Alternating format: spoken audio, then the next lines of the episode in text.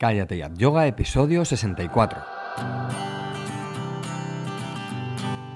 Bienvenidos a Cállate Yoga, el podcast en el que hablamos de yoga, de la práctica, la teoría, las escuelas, los maestros, las posturas, los libros y todo lo relacionado con esta maravillosa práctica. Hablamos de yoga de manera normal, con los pies en la tierra y con sentido del humor. Hablamos de yoga en definitiva como si lo hiciéramos de cualquier otro tema. Soy Jorge Caballero, un practicante de yoga que también imparte clases desde hace tiempo. Hoy vamos a hablar del fluir de la estática y el movimiento interno de las asanas. Para mí es el tesoro escondido en las posturas, ¿eh? ese fluir de la estática y tenía ganas de traerlo al podcast. Antes, como siempre, recordaros el curso de yoga para gente normal.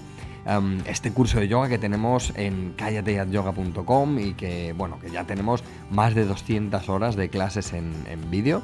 Tenemos seis secciones, las lecciones que son clases de una hora y media, en las rutinas, que son clases de 15, 30 y 45 minutos.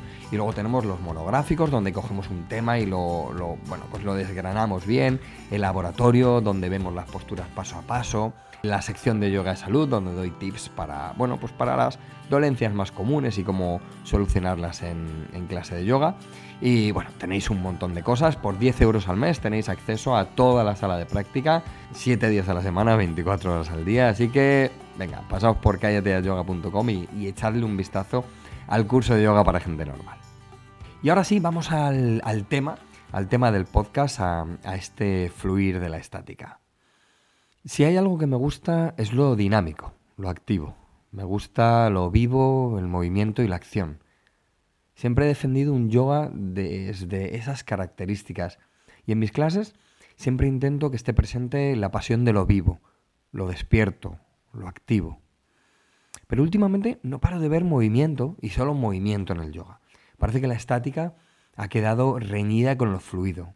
Me encantan las vinyasas y los estilos que más las practicas. Pero hay un tesoro tan grande en lo estático, algo que nos permite después que el movimiento se dé con más gracia y salud, que quería mencionar algunas cosas. Perdonad, pues quizá es simplemente una impresión y esto es algo subjetivo.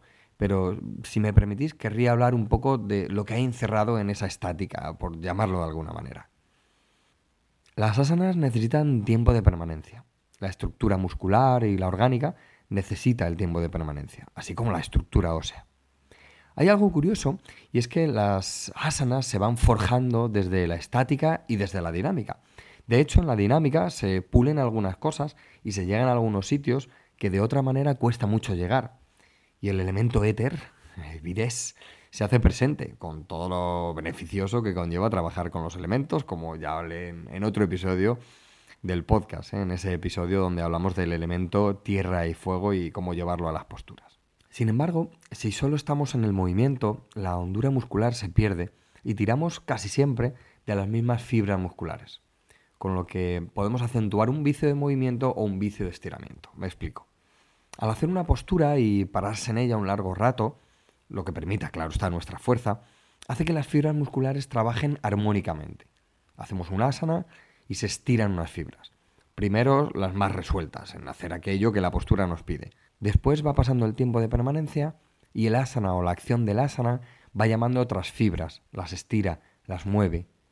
La cadena se hace más larga. No solo se mueven aquellas fibras que más móviles o elásticas estaban la sangre empieza a fluir y a llegar masivamente a esos lugares, manteniendo el tiempo, permite irrigar la sangre en toda la zona. La musculatura se pega al hueso y éste se nutre con tal acción. Así, todo el organismo se beneficia completamente de ese tiempo de permanencia que, de otra manera, no tendría la posibilidad de trabajar a ese nivel tan profundo. El fluir es precioso, uno se siente ligero, lleno de energía y en paz. Savasana se hace casi a dos centímetros del suelo y el, el cuerpo astral vibra enérgicamente.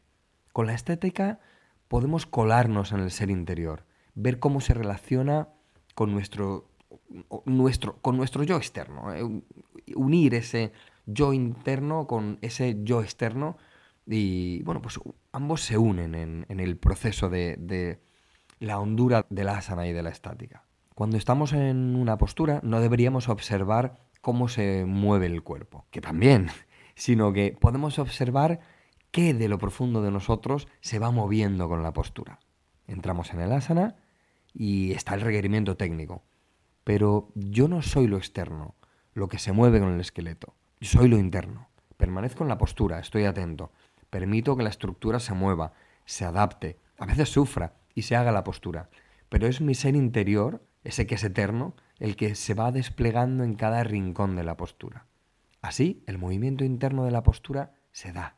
Estando tiempo, y al igual que unas fibras musculares llaman a otras, si doy ese tiempo, aquella parte del ser interno tocado con el asana puede tomar una dimensión profunda y más rica en sus percepciones. Te transforma. El tiempo de permanencia te cuela en ti mismo, te recoge, te ayuda y te transporta en la unión de lo divino.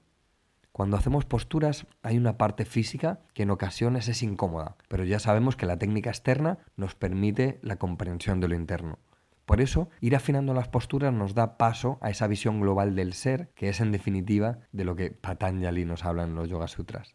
Y no creas que defiendo la precisión por la precisión. Sé que en la precisión de asana puede estar lo divino y puede no estar. Esto es un hecho. Para mí la cosa no va de cuánto puedo mover una estructura hacia donde me pide la postura, sino cuánto amor puedo desplegar en la postura hacia donde me pide la postura y verme cara a cara con lo divino.